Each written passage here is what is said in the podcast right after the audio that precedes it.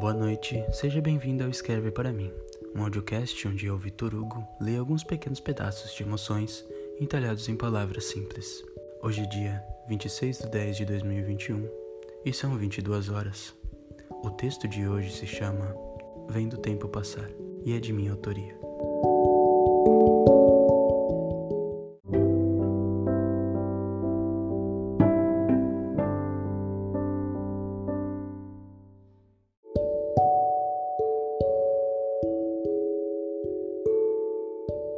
E eu estava lá, sentado em um quiosque à beira do mar.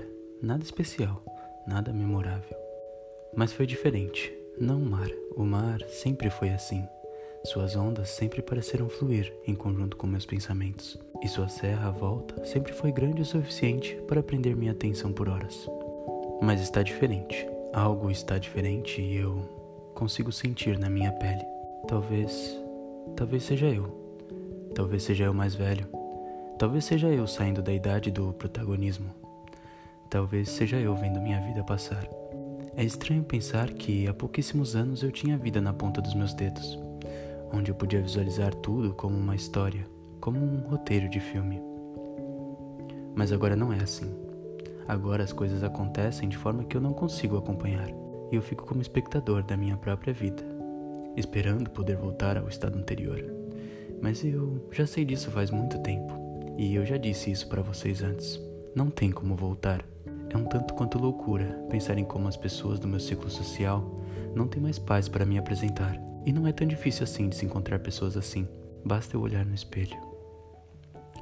A vida está me alcançando e eu vejo à minha volta que o estágio de ser chamado de novo pelos outros está passando aos poucos. E agora já estou entrando no.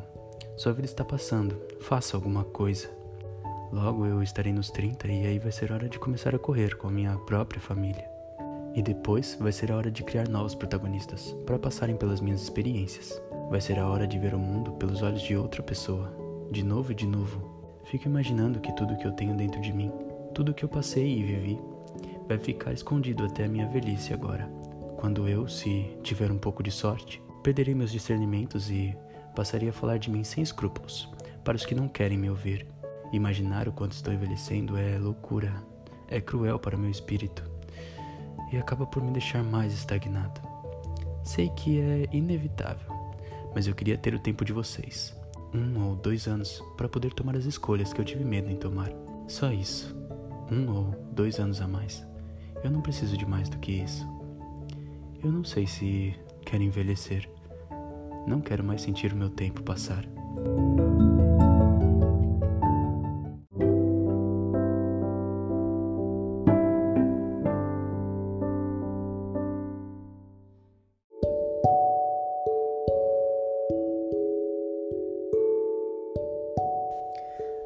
Boa noite para você, meu querido ouvinte leitor, e até amanhã, às 22 horas.